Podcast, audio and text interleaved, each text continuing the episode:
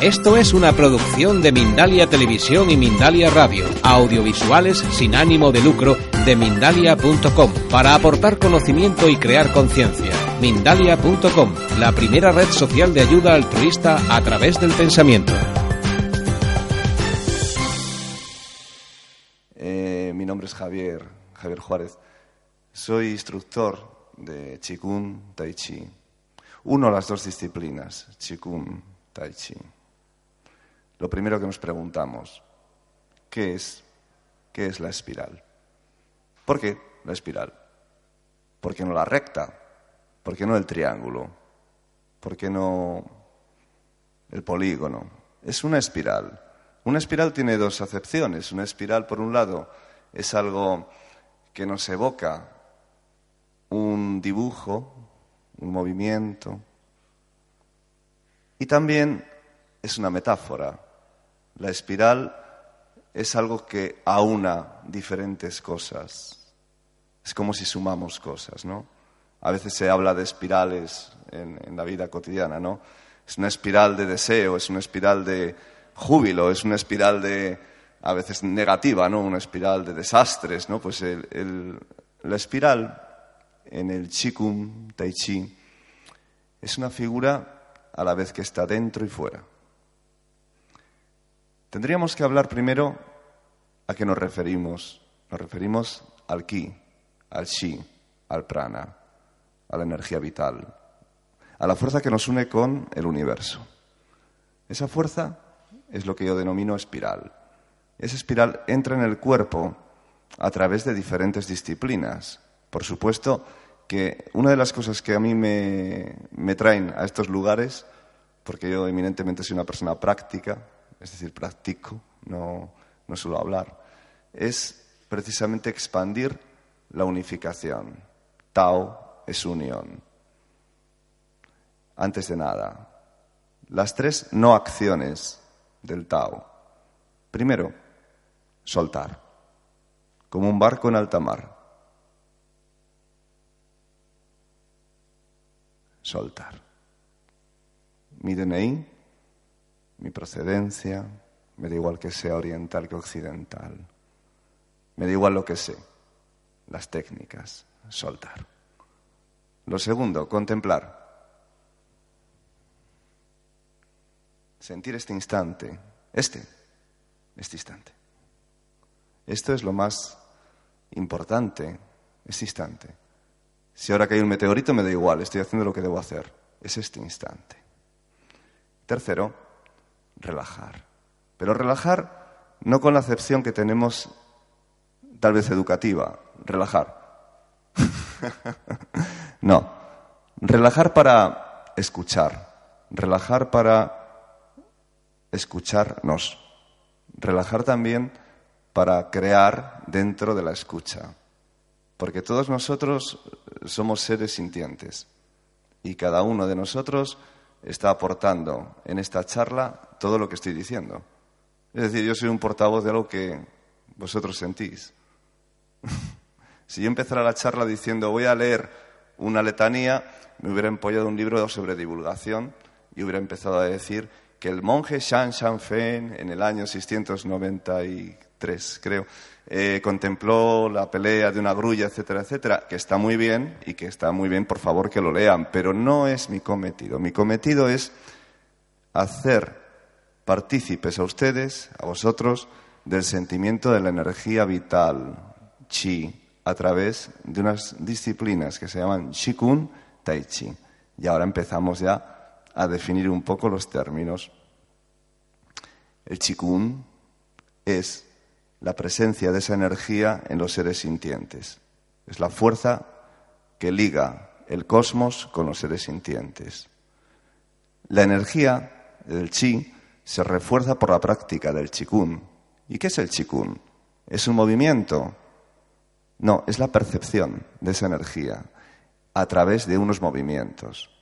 Esos movimientos no son eficaces si no se percibe esta energía. ¿Cómo se percibe esta energía? ¿Cómo yo percibo esta energía? siendo taxista, siendo eh, distribuidor de moda, siendo una persona que no tengo tiempo en mi vida para ir a, un gimnasio. ¿Cómo se percibe esta energía? Una cosa que nos une a todos. ¿Qué nos une a todos nosotros? Así. Respiramos. si yo mm, me digo a mí mismo ahora, digo, vamos a mantener la respiración, no podemos, respiramos. Es un acto afortunadamente, afortunadamente involuntario, porque si no alguno seguro que también dejaba de respirar, ¿no? Entonces, la respiración hace que captemos. Y esa captación de esa energía universal nos lleva a la visualización. ¿Qué es la visualización? Una imaginación sin más. Una imaginación, desde luego, que es hermosa. Y, es muy. Vamos, a mí me encanta, por supuesto, imaginar paisajes, imaginar eh, colores, imaginar. Pero no, no, no, yo estoy hablando de otra cosa, es más científico. Es la captación a través de la respiración de una onda, energía espiral, y de una dirección y un sentido dentro del cuerpo. Y dentro del cuerpo la derivación física, concreta, a ciertas partes corporales. Aquí tenemos ya la primera parte del Qigong. El Qigong Weidan, escuelas externas, físico, que se refiere a Qigong hacia los huesos, médula ósea. Qigong hacia los músculos, Qigong muscular. Qigong hacia los tendones. Qigong hacia vísceras, órganos internos, estómago, bazo, corazón, páncreas, hígado. Este tipo de Qigong eh, nos refuerza todos los sistemas vitales. ¿Y cómo se realiza? Se realiza mientras un tipo de ejercicios que se transmiten. Pero pongo mucho énfasis en la palabra, hola, en la palabra transmisión. ¿Por qué? Porque la transmisión en el conocimiento es preponderante. Si la persona que realiza los ejercicios simplemente hace un manual, o sea, si alguien mm, simplemente dice médula ósea, posición, uno, dos. Es una gimnasia, una gimnasia sin más. Pero si la persona que está transmitiendo ese trabajo está trabajando con la respiración, está captando la energía del entorno y está transmitiendo ese ejercicio, realmente es médula ósea.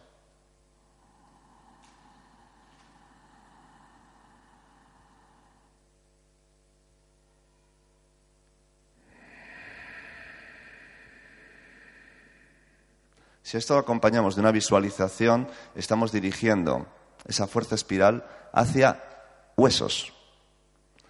Y esto entonces cobra vida, cobra vida en la persona que lo realiza, cobra vida en el entorno de las personas que están ahí. Pero ojo, y esto es muy importante, la persona que está ahí es un mediador, no es un gurú. Y lo digo esto porque hay mucha confusión con el tema. Hay muchas personas que cuando llevan, y en esto de las terapias alternativas además suele pasar, ¿no? Cuando llevan tiempo, mucho tiempo realizando una práctica, ya es don no sé cuántos, que es muy importante. En Occidente la palabra maestro de entrada está mal entendida, porque en China sifu o en Japón sensei significa nacido antes, que quiere decir sencillamente como un hermano mayor. Ha visto algo y ese algo que ha visto lo transmite y al transmitirlo lo deriva a otras personas que lo sienten. Y esas personas cobran una responsabilidad vital, la responsabilidad vital de sentirse a gusto con eso que le han transmitido y de transmitirlo a otros. Y para mí esto es realmente la piedra de toque de este tipo de dinámicas en Occidente. Porque actualmente todavía, desgraciadamente, estamos muy anclados en el exotismo. Es decir, Qigong, Tai Chi, solamente funciona para los chinos. Sería, cuando menos, un poco, un poco naif, un poco infantil pensar que después de 2.900 y más que lleva el Qigong sobre este planeta, solamente funciona los chinos. Los chinos son un pueblo muy responsable y muy práctico jamás hubieran seguido una técnica durante tantos milenios si no vale para nada. Esto lo tengamos en cuenta. Luego, por otra parte, la adopción que se han hecho de estas técnicas en Occidente es parcial, porque se han copiado. Es decir, eh, si nos vamos a una clase a veces donde solamente se hacen movimientos, nosotros salimos muy satisfechos porque nuestras endorfinas han sido estimuladas y decimos, jo, qué bien, porque me he puesto un, me he puesto un kimono y bueno, y me han puesto música oriental y pero no es eso. Es una sensación real. Y ahora, fíjate, me, llama la atención lo que comentaba antes Marisa sobre el placebo. Me da igual que sea placebo que no, porque en el fondo la palabra placebo indica otra cosa que está detrás, o la idea de la sugestión, ¿no? Indica cómo funciona el universo, basándonos en la física cuántica. Partículas es lo que se puede medir, ¿no? Esto es una silla. Sus brazos, su reposadero, una silla, se puede medir. Pero el concepto silla es una onda. Todos tenemos la onda silla en nuestra mente. El cómo luego se ve, se dé, depende de las formas, el diseño, etcétera, etcétera. Con esto pasa lo mismo. No se transmite algo para que la persona diga, soy fiel a mi maestro, hago siempre lo que él me dice. Este movimiento se hacía de esta manera exacta. No. Hay una transformación, una transformación que depende de cada individuo. Y esto nos lleva a entender por qué la enseñanza del Qigong y el Tai Chi tiene que ser en progresión. Es decir, la puede utilizar cualquier persona siempre y cuando quien la transmite sea responsable en su transmisión con el nivel de movilidad que tenga. Por ejemplo, si yo tengo que hacer un ejercicio de Qigong, llamémoslo poderoso, para estiramiento de tendones, pongamos,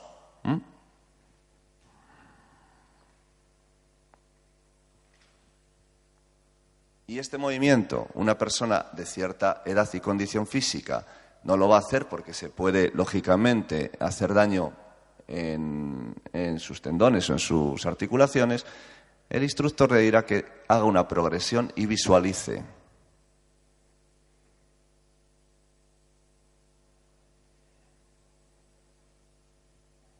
Ese es su límite. Esto es muy importante porque el cerebro emite una señal a los músculos y a los tendones. Si yo al cerebro le estoy diciendo que la señal, como pasa habitualmente en las técnicas gimnásticas, es superarme creando tensión, el cerebro lo que recibe la idea es tensión. Es decir, venga, vamos, más. Al final, un día hace esto y aquel señor que estaba constantemente haciendo técnicas físicas deja de hacerlas. Su cuerpo empieza a degenerar y ya se acabó aquello. Pero cuando la visualización creadora unida a la respiración genera esa energía, fuerza espiral, en el cuerpo, esa, esa persona pasa de los 30, 40, 50, 70, 80 y 90, que los hay,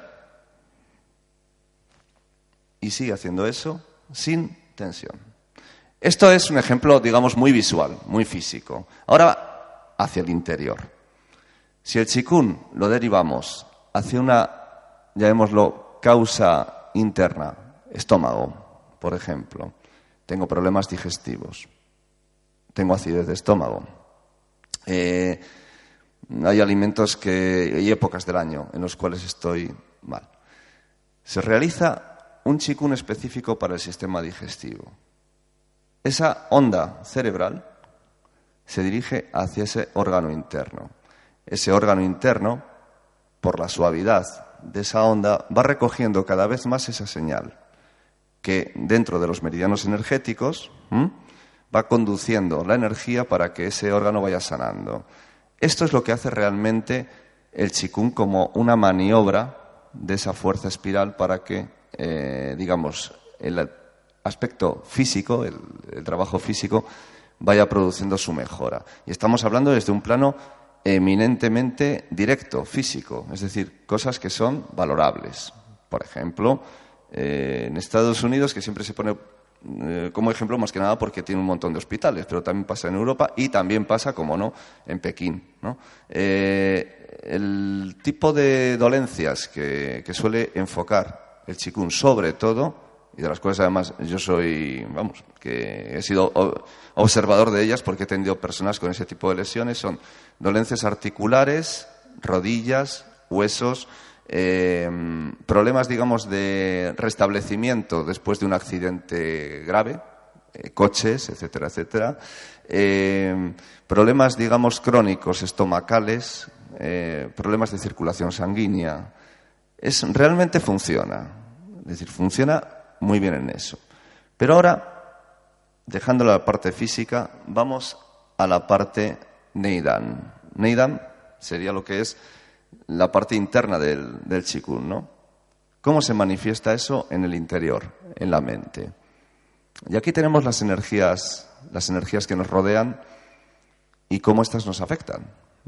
Porque hay una cosa muy importante, tal vez por eso empezó con el sakuhachi, con la flauta. Lo más importante que sucede en este entorno no solamente somos nosotros que estamos aquí sentados y dando aquí la charla, es el entorno en sí. hemos observado que el techo es de madera, suelo, piedra, tierra, la luz, el fuego. Bien, ¿cómo incide esto en las emociones? Por ejemplo, una persona de un carácter eh, volátil, en el cual su, su ánimo, su ánimo vital, está como pendiente de un hilo. Decimos que alguien que camina por la vida así, ¿no? Como que se va a tropezar constantemente, está con la mente fuera del cuerpo, ¿no? ¿Qué necesitará? Todo lo contrario, ¿no? Energía tierra, anclaje, estabilidad.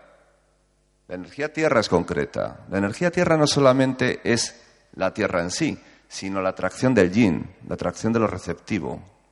La madre tierra es una fuerza vertical que nos reposa la respiración en el vientre, que nos obliga, nos obliga, nos sugiere el reposo, la relajación. Entonces aquí ya empieza a haber un campo emocional. Ejercicios, chikun, que inciden sobre esta dinámica, sobre la tierra, va a restablecer una estabilidad mental, un equilibrio en las emociones. Energía madera, y aquí hablamos ya de crecimiento, evolución. La madera, semilla, crece. Aquí comenzamos a sentir que no solamente crece el movimiento corporal hacia los tendones, por ejemplo, sino también es la propia forma mental a la hora de establecer un vínculo con el exterior. Alguien que, por ejemplo, está muy encerrado en sí mismo, que está constantemente estudiando, ¿no? Hay gente que pasa hoy en día mucho, ¿no? Que se habla de, de los chavales estos que se encierran en la habitación, cogen el ordenador y... Bien, ¿qué necesita? Vincular esa energía a un crecimiento, a una evolución. Ya que hablo casi casi de sistemas educativos, es decir, de generar un aspecto lúcido de esa energía para a través de esa energía subirse en ella y empezar a experimentar la vida. ¿Mm? Esto es otro campo emocional.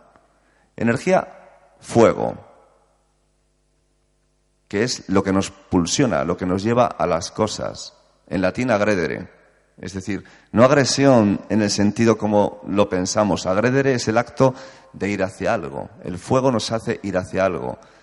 Si estamos realmente colapsados por la vida, por el trabajo, una energía de tipo fuego en el chikun nos hace constantemente liberar eso, salir del miedo.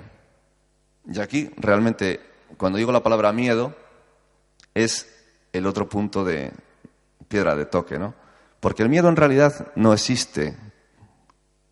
Existe el temor. Es el temor infundado a muchos miedos. Por ejemplo, una persona puede tener miedo si ahora mismo, espero que no pase, ¿no? que hay alguien aquí que quiere entrar y dispararnos a todos y tal. Eso es miedo real, es miedo físico, ¿no? O sea, entra alguien ahí. Pero el temor que genera lo que acabo de contarles es lo que realmente nos pone la defensiva y entonces automáticamente el cuerpo se bloquea. Digamos que este aspecto es el que el elemento fuego en el chikun maneja. ¿Cómo salir del temor? De ahí la correspondencia que tiene el chikun, por lo cual siempre me gusta explicarlo, con el arte marcial. Pero ojo, el arte marcial es una cosa muy elevada y es espiritualmente elevado. ¿eh? No tiene nada que ver con las películas de Fumancho, aunque creo que ustedes se lo suponen. No es sencillamente las técnicas marciales, sino son ese aspecto fuego evolucionado en el individuo para vencer sus temores. Entonces tenemos que el principal adversario somos nosotros.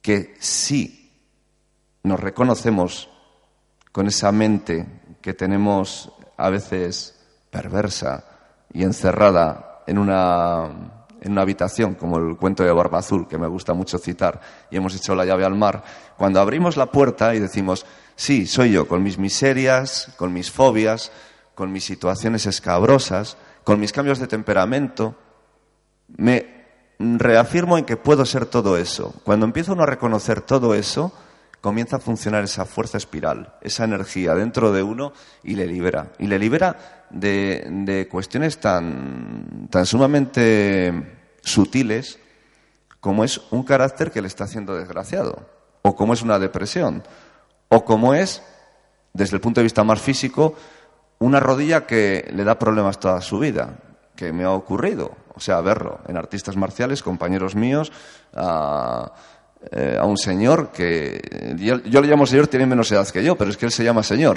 Entonces me decía, yo no puedo hacer eso que haces tú, porque se iba a sentar, y en vez de sentarse normal en el piso, pues iba a sentarse, y cuando se iba a sentar hacía, le dolía la rodilla, ¿no? Digo, bueno, ya has probado a tener un poquito de humildad. El tipo este era, era jefe de sección en Granada, de unos grandes almacenes. Y debía tener a toda la gente constreñida. Entonces, al final su rodilla estaba constreñida. Quiero decir que hay una, eh, una conexión directa con la energía del cosmos, con nuestras emociones y con nuestras complicaciones vitales como, como seres humanos, lo que vivimos en la vida. Chikun lo que hace es recoger todas estas incidencias y ponerlas de manifiesto, desde un punto de vista muy práctico. Aquí, por ejemplo, no hablamos de psicología. Aquí no hablamos tampoco de terapia, porque la terapia está, mm, lógicamente, reservada a los profesionales de la terapia, que son médicos o especialistas en terapia. Aquí hablamos de un campo de protección. Me gusta reflejar la imagen de la protección, que es muy taoísta, por cierto el Tai Chi Chikun protege. No defiende, protege. Porque la defensa también es un acto de miedo, de temor. O sea, si yo me miran ustedes y yo hago, ya hay defensa, no, pero una protección natural es abrirse y a la vez controlarse dentro de esa reacción. Entonces, el chikun lo que te da es esa estabilidad, esa protección. Como bien decía, para ir un poco argumentando también con datos técnicos, el chikun weidan externo se manifiesta en músculo, tendón, huesos, aunque los huesos también por otro tipo de trabajo corresponden a Neidan, a sistemas internos, vísceras. Luego tenemos el chikun Neidan. El chikun Neidan entramos ya de pleno en lo emocional. Y tenemos aquí los sistemas Neidan respiratorios, los sistemas Neidan de trabajo eh, sobre la naturaleza a través de los animales. Y tenemos también los sistemas Neidan de trabajo meditativo celeste. Aunque ese tipo de trabajo lo voy a dejar casi casi para el final, dado que es muy peculiar. Por ejemplo, pensamos, antes de ir a una sesión, no sé si ustedes han, si vosotros habéis trabajado alguna vez Tai Chi Chikun, no lo sé, lo desconozco, pero si vamos a una sesión de Tai Chi Chikun eh, o no hemos ido nunca, habitualmente pensamos que tenemos que estar preparados físicamente, que vamos a hacer muchas cosas, pero si el instructor, como me ocurrió a mí cuando conocí a, a Joe Min, que fue uno de mis primeros instructores, y a otros, eh, es un tipo muy intenso y está trabajando taoísmo a través del Chikun, casi no se mueve. De hecho, la paradoja es que tú vas a hacer un arte para trabajar una sensación absolutamente libre, especial, natural a la vez y con una competencia alta en el cuerpo, que está probado también que la tiene, pero no te mueves. O sea, tú ves a un tipo que está aquí.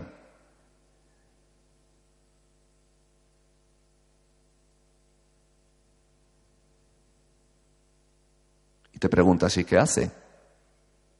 Se mueve sin moverse. Eso que se mueve sin moverse es el Neidan Chikun.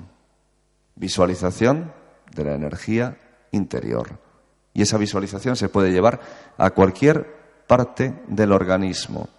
Y más allá del organismo se puede llevar a incidir sobre los espacios y sobre las energías. Eso sí, con, todo, con una ética obvia que la da precisamente el conocimiento de que esto es un arte de sanación, que no es un arte, lógicamente, para, para hacer daño. ¿no? Bien, esto sobre, sobre el Qigong. El aspecto, digamos, de los ejercicios de Qigong se puede derivar de diferentes maneras. Se puede derivar hacia una práctica, digamos, constante, repetida, o se puede derivar hacia una práctica según las estaciones del año. Lo de las estaciones del año tienen que ver con, lo, con la teoría de los elementos, tierra, agua, aire, fuego, metal. Y eso se plasma en que diferentes épocas del año nos dan lugar a diferentes tipos de ejercicios. Por ejemplo, ahora estamos en la etapa eh, madera, primavera, crecimiento, evolución. Lógicamente, eh, los ejercicios más recomendables serían todos de estiramiento de tendones, serían todos ejercicios de estiramiento muscular. También las vísceras internas que se verían reforzadas serían el hígado, el páncreas, etcétera, etcétera. Esto sobre el pero ahora hablemos de, Tai Chi. A veces las escuelas de Qigong separan el término Tai Chi y dicen Qigong por un lado, Tai Chi por el otro. Las dos son disciplinas que se refuerzan. Primero vino el Qigong. El Qigong vino como una, eh, llamémoslo, una captación de esa energía, de esa fuerza espiral que se derivó en ejercicios. Y esto estamos hablando prácticamente del 2900 antes de Cristo. Incluso hay escuelas que dicen que hubo antes algo, pero pongamos una fecha, 2900 antes de Cristo. Ya se practicaba chikun.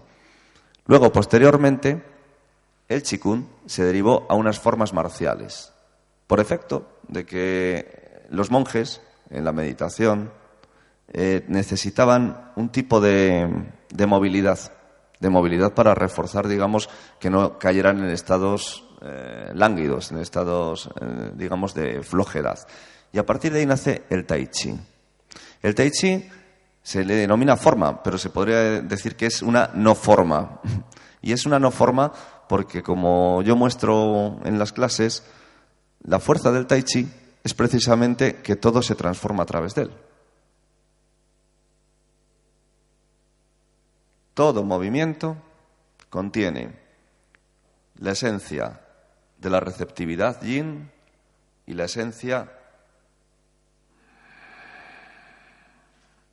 de la creatividad del yang. Todo movimiento en el universo y en la vida va transformándonos. Es el único estado real en este universo es que es la, la transformación. El cambio es lo que permanece. No existe una permanencia. Por lo tanto, explicar la forma de Tai Chi como forma no deja de ser una permanencia. Y en esta paradoja reside todo, porque si comprendemos que esa fuerza espiral a la cual aludimos va generando todo movimiento, tú puedes aprender cualquier escuela. Bien una escuela Yan, que es un estilo, bien una escuela Chen, mucho más fuerte, bien una escuela Bu, mucho más baja. Pero la idea fundamental es que todo ese corpus se comprende a través de esa energía, de esa sensación, de esa apertura a ese cosmos, ¿no? Yo lo llamo a esto Lin Tai. Lin Tai son dos poderes. Lin, cielo, Tai, tierra. La conexión entre la tierra y el cielo. Y el ser humano como un contenedor, un contenedor cósmico. Cuando comprendemos la vida a través del cuerpo de esta manera, tenemos cambios conscientes. Y entonces, aquí opera la parte que, que hablábamos antes con, vamos, que comentábamos antes a través de las flores de Bach, que el individuo es consciente de sus mecanismos. Es decir, ya no responsabiliza a otro de lo que le pasa. Ya no estamos diciendo, es que me va muy mal porque mi madre me está dando voces. Es que no aguanto porque mi pareja tiene ganas de poner la televisión. Es que en el trabajo estoy hasta las narices porque siempre me toca lo mismo. Digamos que nos hace ser conscientes de que nosotros atraemos ese tipo de fuerzas. A veces las atraemos porque las necesitamos y otras veces las atraemos simplemente por desidia, porque no hemos hecho un cambio. Y ese cambio nos va a venir en el momento que seamos conscientes. Y la única manera de ser conscientes es estar receptivos. Sin esa receptividad no vamos a realizar ningún cambio. Simplemente vamos a seguir igual. ¿Qué ocurre? Que tenemos un patrón y el patrón es la costumbre. Y esto es delicado, porque esto se mueve con la parte racional, la parte del hemisferio izquierdo, ¿no? Te dicen, te tienes que levantar a tal hora, tienes que hacer tal cosa, tienes que generar tantos ingresos, tienes que demostrar tantos, eh, tantos conocimientos. Pero cuando se pone de manifiesto la parte derecha, volvemos a la habitación de la que hemos tirado la llave por ahí, pues resulta que sale el monstruo de la habitación y te dice, tú lo que tienes que hacer es quitarte la chaqueta, salir por ahí y darte una juerga. Y dices, eh, ¿cómo voy a hacer yo eso si soy un tipo muy serio y muy respetable? Lo mismo, si haces eso, automáticamente se produce un cambio en ti que te lleva a reconocer una parte de ti, independientemente del proceso de la juerga o no, que te va a llevar a un cambio real. Pero no lo hacemos. Pensamos que eso no está en nuestra naturaleza. Y lo está. Fijaos, yo cuando era, cuando era muy crío, mucho antes de, saber de estas cosas, me ponían en casa el tenedor y decía, si me ponen el tenedor siempre aquí, me van a pasar siempre las mismas cosas. Y cambiaba el tenedor de lado. Era como un juego, ¿no? Era decir, bueno, algo me va a pasar si contribuyo a cambiar mi realidad más directa. Por ahí empieza el juego. Por ahí empieza el juego desde el punto de vista de que todos los patrones que tenemos aprendidos, incluyendo, y esto hay que decirlo bien claro, los patrones de técnicas que posiblemente sean para liberarnos. Por ejemplo, yo practico yoga, practico tai chi, practico qigong, practico artes marciales, practico flores de Bach, practico no sé qué, pero practico todo un poquito y luego se lo cuento a los amigos porque queda muy bien. Pero eso no me hace nada, sencillamente es una costumbre. es una costumbre más en mi vida. ¿Qué ocurre? Que cuando tomo la conciencia de qué está obrando sobre mí una sola cosa, un movimiento mínimo, mínimo, entonces sí que hay un cambio. Por ejemplo, eh, se me ocurre hacerlo delante de ustedes porque es como mejor me siento. Comienza la forma. Cuando comienza la forma de Tai Chi, el cuerpo genera esa espiral. Pero yo no siento que yo la tenga que hacer, simplemente me hace esa espiral. A partir de aquí, todo comienza. Un pincel en el vacío. Encontrar un lugar sobre la tierra. Es poesía, pero a la vez es real. Este pincel, que es la posibilidad que está dentro de mí, pinta la vida en el vacío y encuentra un lugar, una estabilidad. Si a esta estabilidad le añado transformación, en esta transformación tiene lugar una apertura, acariciar la cola del pavo real. Y de aquí hay un repliegue, que es otra transformación y otro cambio. ¿Por qué? Porque la vida me va a mover y yo me muevo con ella y me lleva a abrirme hacia la derecha. Simplemente esas pautas, esas pautas que son casi básicas, si las entendemos bien, haciendo este tai chi, esto que acaban de ver ahora mismo, nos da para un estudio muy elevado de lo que nos ocurre en nuestra vida. Ahora, si yo me aprendo una forma, sea la que sea, y la repito todos los días, abrir, sentarme, tomar la esfera, repetir para este lado, me llevará como mucho, como mucho, a una cierta conservación física durante un tiempo determinado del cuerpo, como una gimnasia de mantenimiento. Pero no sería lo que es, lo que es ese movimiento en espiral, esa sensación interna que hemos sentido cuando hemos empezado la sesión con la música. Esa música realmente nos penetra, nos une. Más allá de que sea bella o que sea algo hermoso, es una unidad.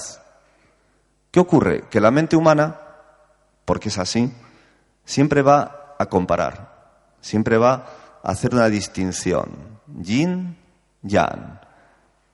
Es que lo negativo es peor que lo positivo.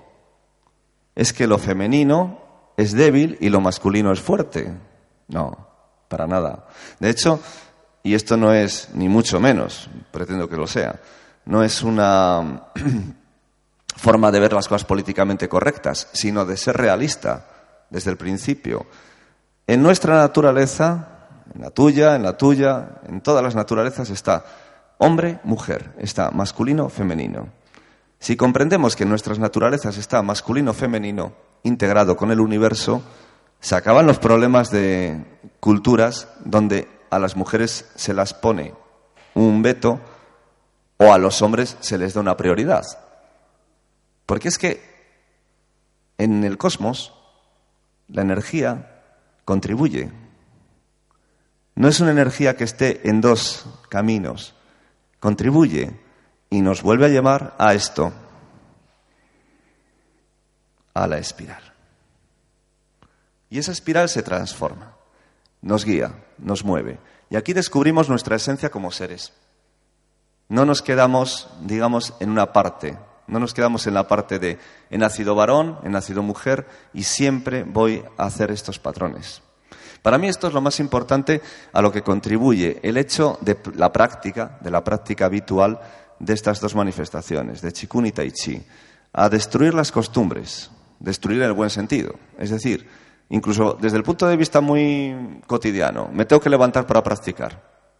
Eh, yo doy Chikun Tai Chi por las mañanas, tampoco muy tempranito. Lo di en su día, en un sitio que hacía mucho frío por las mañanas y la gente no venía. Eso sí me lo pedían, porque les gustaba la imagen.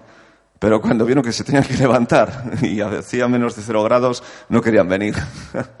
Entonces, aquí en el sur no tengo ese problema. Hace una temperatura bastante idónea para todos, pero aún así por las mañanas cuesta. Entonces, siempre hay como esa especie de apego a tengo que romper una costumbre. Simplemente esa ruptura de costumbre, entrar en la sala, en la Cámara de la Salud y generar esa eh, actitud es mucho más válida que cualquier ejercicio repetido. Luego, a partir de ahí, comienzan a, ver otras cosas. Pero sobre todo es lo que nos cambia la incidencia que tiene en nuestros eh, factores circundantes. Cuando llegamos, por ejemplo, a casa, y de repente mm, hemos estado durante mucho tiempo practicando, y esto está así, vamos a coger la sartén para freír los huevos y hacemos sartén, huevos, pum, pum. Coño, esto no me salía antes así. No por el movimiento, sino no me salía antes tan relajado, tan natural. Estamos acostumbrados a esto, ¿no? Movimientos en contracción. El movimiento en contracción es un impulso cerebral equívoco, en el cual yo, en vez de organizar mi estructura muscular de acuerdo a mí y de acuerdo a mis actitudes, lo que hago es estresarla. Estreso el músculo a través de señales que se van contradiciendo. O sea, tengo prisa, voy a tardar lo mismo de reloj en ir hacia la puerta, pero en vez de ir tranquilamente caminando hacia la puerta, como tengo prisa, voy y hago... Sí, bueno, tengo prisa, pum, pa, pa, se me cae todo y entonces estrés. Intento darles una idea, desde un punto de vista un poco anecdótico, de por qué funcionamos digamos, contradictorios con la energía del universo, como funcionamos. Y también desvincularlo, que también es importante, a esta especie de mesianismo que se tiene con estas cosas. Claro, porque lo vemos y hay muchas personas. Eh, a mí me pasó una vez una historia que me venía un chico y me dijo: aquí dan tai chi esotérico. Digo, no, lo doy normal. claro. digo, no sé cómo es el tai chi esotérico, porque para mí es normal. Entonces, este tipo de, esoterismos, este tipo de eh, crear una especie de magia a cosas que son mágicas, porque lo son, son hermosas, pero mágicas con la expresión hermosa de belleza, no eh, magia con la, la, confabulación oscurantista e incluso medieval que se tiene de estas cosas. Esto es lo que hay que desterrar. Es decir, no somos orientales ni occidentales, somos seres sintientes. No somos hombres, mujeres, no. Somos seres que tenemos una sexualidad. Y luego dentro de eso también hay elecciones absolutamente naturales, esenciales. No hay que decir, esto es que es así porque siempre fue así. Es una cosa que tenemos que empezar a sentir precisamente para abrirnos, pero para abrirnos no de cabeza a nivel racional, sino para abrirnos a esto. Esas energías funcionan sin elegirnos, es decir, tú tienes un dolor de cabeza, tú tienes una emoción de lo que sea, de tristeza, o estás convaleciente de una enfermedad, y esas energías, si estás abierto, van a hacer esto.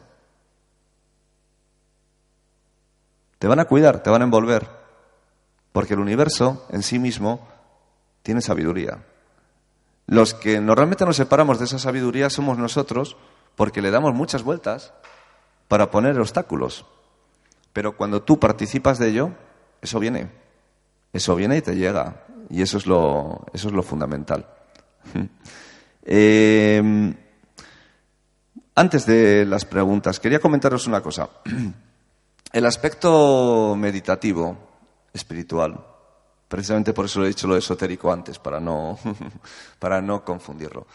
La espiritualidad de la energía del chikun se manifiesta realmente en una experiencia natural, desde el punto de vista de que el practicante, cuando realmente llega a ese punto, los enfados, las causas de, que generan desequilibrios reales en otras personas y en él. Las situaciones donde los pensamientos oscuros pueden generar depresiones, pueden generar un montón de, causas de infelicidad. Eh, todo eso desaparece sin que tú pongas mucho empeño. Desaparece porque eres eso. Eres la parte, llamémoslo, conectada a esa fuerza, a esa fuerza universal. Este es el carácter espiritual del Tao, que nos lleva realmente a experimentar la naturaleza exterior en la naturaleza interior. Y aquí hablaríamos de la alquimia, de la alquimia taoísta, alquimia interior. La alquimia taoísta se habla mucho de ella también sobre la longevidad. Eh, bueno, yo no creo que nadie. En fin, hay una serie de cosas que está bien decirlas pero no conviene tampoco echarle demasiada literatura fantástica. Eh, yo les puedo decir que, por ejemplo, la práctica taoísta se refiere más bien a una sensación de unidad con todos los seres que a una, eh, llamémoslo, una recompensa personal por trabajar nada. Pero lo que sí que también es cierto, y esto lo, he experimentado y lo experimento en mí diariamente, es que ese tipo de contactos con esas energías procuran un tipo, un tipo de alquimia real, real, que se manifiesta además en cosas muy concretas, que lo mismo hasta nos sonrojamos decirlas abiertamente, pero es así, se manifiestan en una mayor vitalidad, se manifiestan en un menor envejecimiento, en unas mejores características de cara a nuestra sexualidad, se manifiestan en muchas cosas. Pero claro, lógicamente no hay que buscarlas. Y aquí es donde está la paradoja siempre oriental, ¿no? Eh, si tú buscas algo, desaparece. Pero si tú sientes eso sin pensar en ello, aparece. Claro, el hecho es la práctica. Y por eso lo difícil de este tipo de charlas, porque se supone que esta charla, aunque yo trate siempre de organizar los elementos de la práctica, que es el chikun, a dónde va destinado, cómo se realiza, qué es el tai chi, para qué sirve, el aspecto yin, el aspecto yang, lo creativo, lo receptivo. Y todas estas definiciones, en el fondo lo que nos queda es practicar, practicar eso. Entonces me iba a atrever, si, no lo ven mal, porque es que es mi forma de, ser, eh, que practiquemos una sola cosa sobre Chikun, muy sencilla, muy elemental. Vamos a con el compañero que tenemos al lado, no hace falta que se levanten de la silla. Fíjense lo que les voy a proponer. Esto me suena un poco a marketing americano, pero no. Vamos a ello. La idea es la siguiente.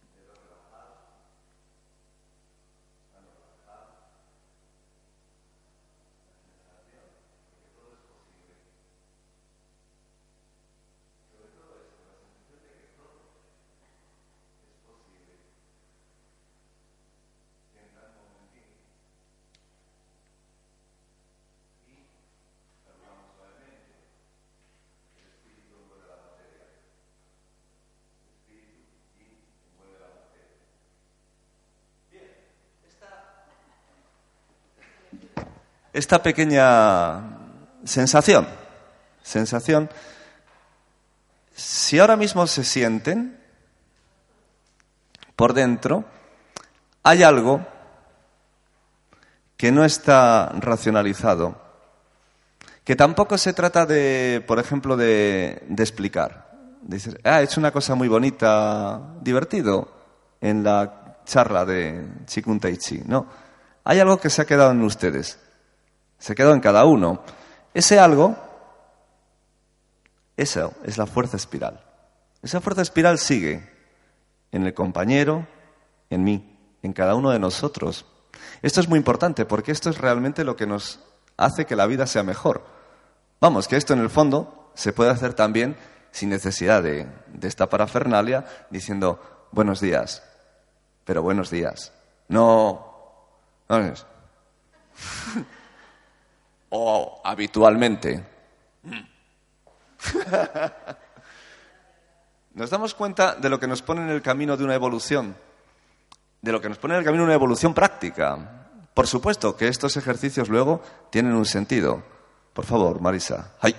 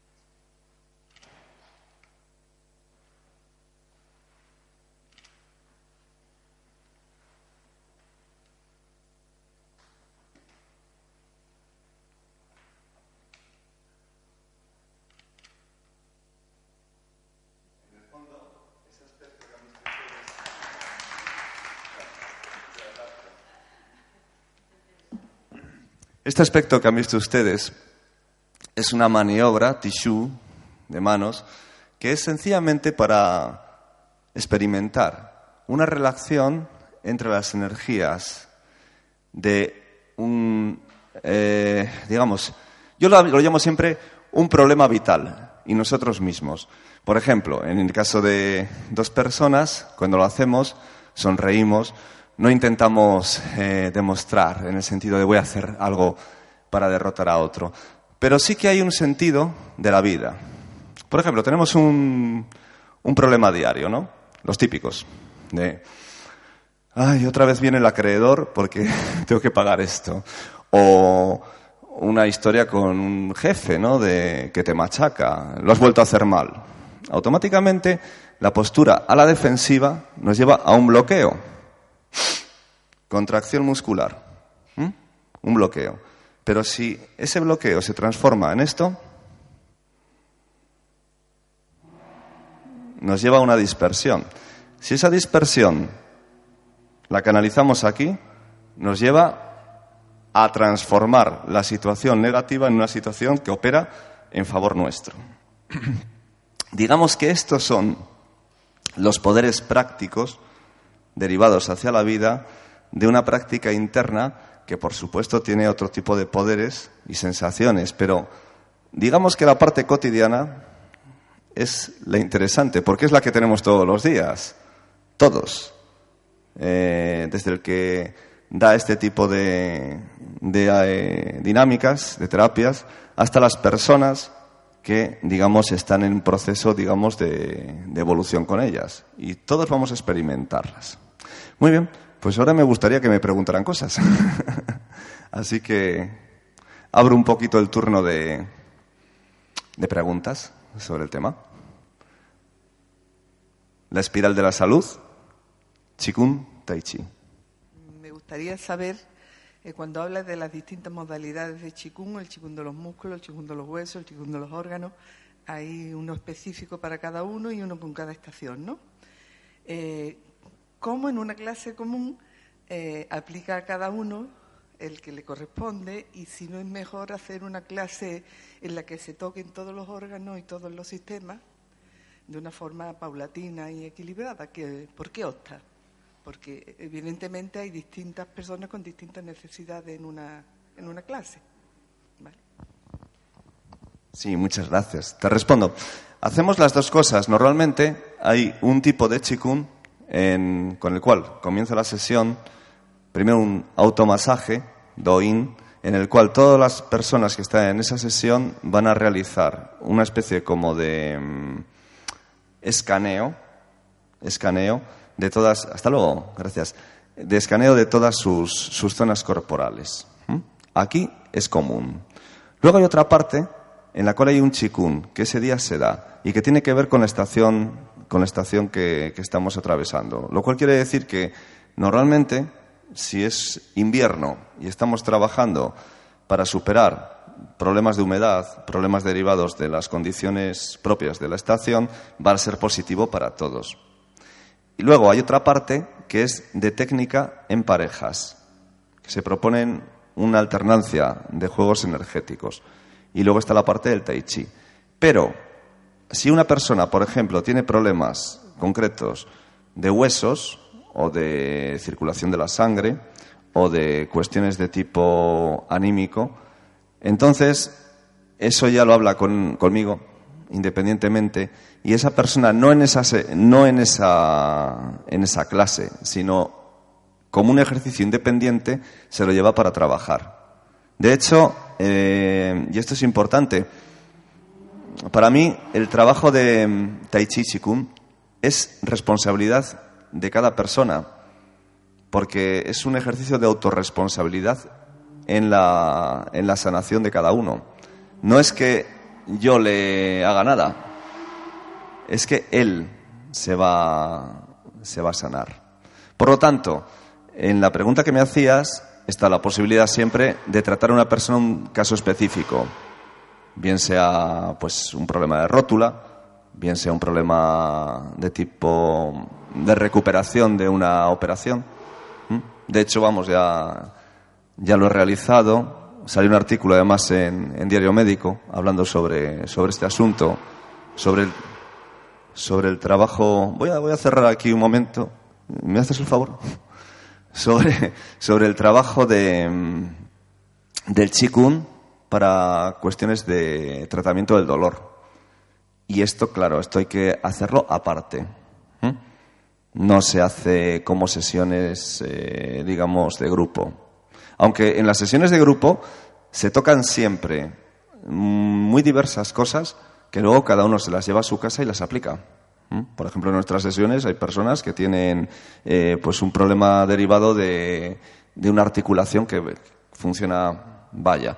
Y en esa sesión en concreto hago alguna cosita para esa persona, a la vez que para todos. Entonces, todo el mundo encuentra un poquito ahí el hueco que, necesita para sus, digamos, para sus dolores o para sus eh, incomodidades. ¿Alguna preguntita por aquí?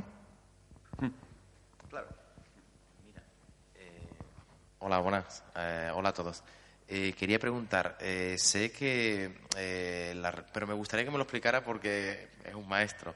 Psicoanálisis, Qigong y Tai Chi se llevan muy bien eh, no sé, ¿por qué se llevan tan bien todos? Esto me gustaría que me explicara. Es una pregunta buena desde el punto de vista irónico, además. no, no, no, es la ironía, la ironía es esta. La ironía es que, eh, por eso vas a entenderlo ahora y lo vais a entender porque me ha gustado. Eh, normalmente, lo suave, en lo que es el trabajo taoísta, se dice que disuelve lo fuerte. Es como lo que estábamos haciendo con las manos, ¿no? Cuando no hay fuerza, si hay suavidad, lo vas relajando y a la vez lo disuelves. ¿Qué ocurre? Que, por ejemplo, en psicoanálisis, que es una técnica introspectiva muy interesante, a cual a mí me, encanta por otra parte, aunque no me metería en ello porque ya tengo bastantes cosas con otras dinámicas, ¿no?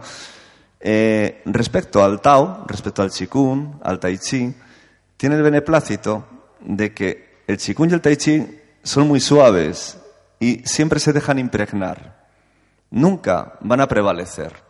Al no prevalecer y dejarse impregnar, ayudan, colaboran y se coordinan con esa técnica. No van en contra. El problema siempre, cuando tratamos de dinámicas alternativas, de trabajos alternativos, es si algo pretende ser superior. Entonces, ahí hay un problema. Por ejemplo, Em, si uno es practicante de una escuela determinada, pongamos de una escuela de, acupuntura, que no se da el caso, pero bueno, y otro es practicante de la sanación energética del Reiki, y va cualquiera de los dos y dice, es que el Reiki es superior a esto, dices, no. Primero no has entendido nada sobre el Reiki si dices eso. Y luego, al, al otro, al otro le hace estar a la defensiva. No, no. En este caso, por ejemplo, colaboran y se coordinan. También por otro aspecto, que es interesante también. El chikun, sobre todo el chikun, tiene muchísimo que ver con el campo del inconsciente. ¿Por qué? Porque trabaja el lado inconsciente del cerebro, es decir, el lado derecho. Automáticamente la persona que trabaja el contacto de la energía yin con la parte del hemisferio derecho pone conciencia en todos digamos, sus situaciones, sus obstáculos que están dormidos. Hay personas, eh, damos fe de ello, ¿no? Que la primera sesión de Chikun, por favor, no dejen de venir por eso, ¿eh? ¿Eh? lloran directamente. A veces de alegría, a veces de impotencia. ¿Y por qué pasa esto? Porque lo que ellos piensan que es una orden cerebral, que la tienen calculada, y van a hacer un movimiento extremadamente lento, relajado. Y en el vacío se convierte en un suplicio, porque cuando van a hacer eso, el cerebro que trabaja en el otro campo empieza a hacer esto. No quiere, le entra tetania al músculo porque la señal que le estás implicando viene del lado izquierdo. Es decir, tienes que hacerlo. Como cuando éramos pequeños y nos decían, vamos, levántate que tienes que desayunar para ir al colegio. ¿Qué nos pasaba a todos? Ninguno quería levantarse. Esto le pasa al cerebro exactamente igual. Entonces, ¿qué ocurre? Claro, que cuando nos ponemos en esas dinámicas, la parte derecha del cerebro comienza a funcionar. Y como no estamos acostumbrados a que esa habitación se abra, automáticamente empieza a salir de ahí todo. Todo. Miedos, fobias, em, también cosas muy creativas. O sea, hay gente que, que dice, ¿qué movimiento estás haciendo? Lo mismo estoy trabajando esto, ¿no? Y le ves a la persona que está haciendo. Porque le ha invadido una sensación que no es lo mismo que expresión corporal, que es otra cosa, es una sensación. Eh, eh, por lo tanto, sí, obviamente sí, está, no solamente es que esté en, en coordinación, sino que además mejoraría el trabajo del chikun, mejoraría una experiencia psicoanalítica y viceversa. Y viceversa también. Es decir, que si yo siento algo en chikun, y como decía una amiga argentina, que decía, dice, eh, me dijo un día, dice, yo cuando tuve la primera paga me fui a psicoanalista. Digo, ¿pero te pasaba algo? Dice, no, la experiencia. Pues a veces la experiencia está bien.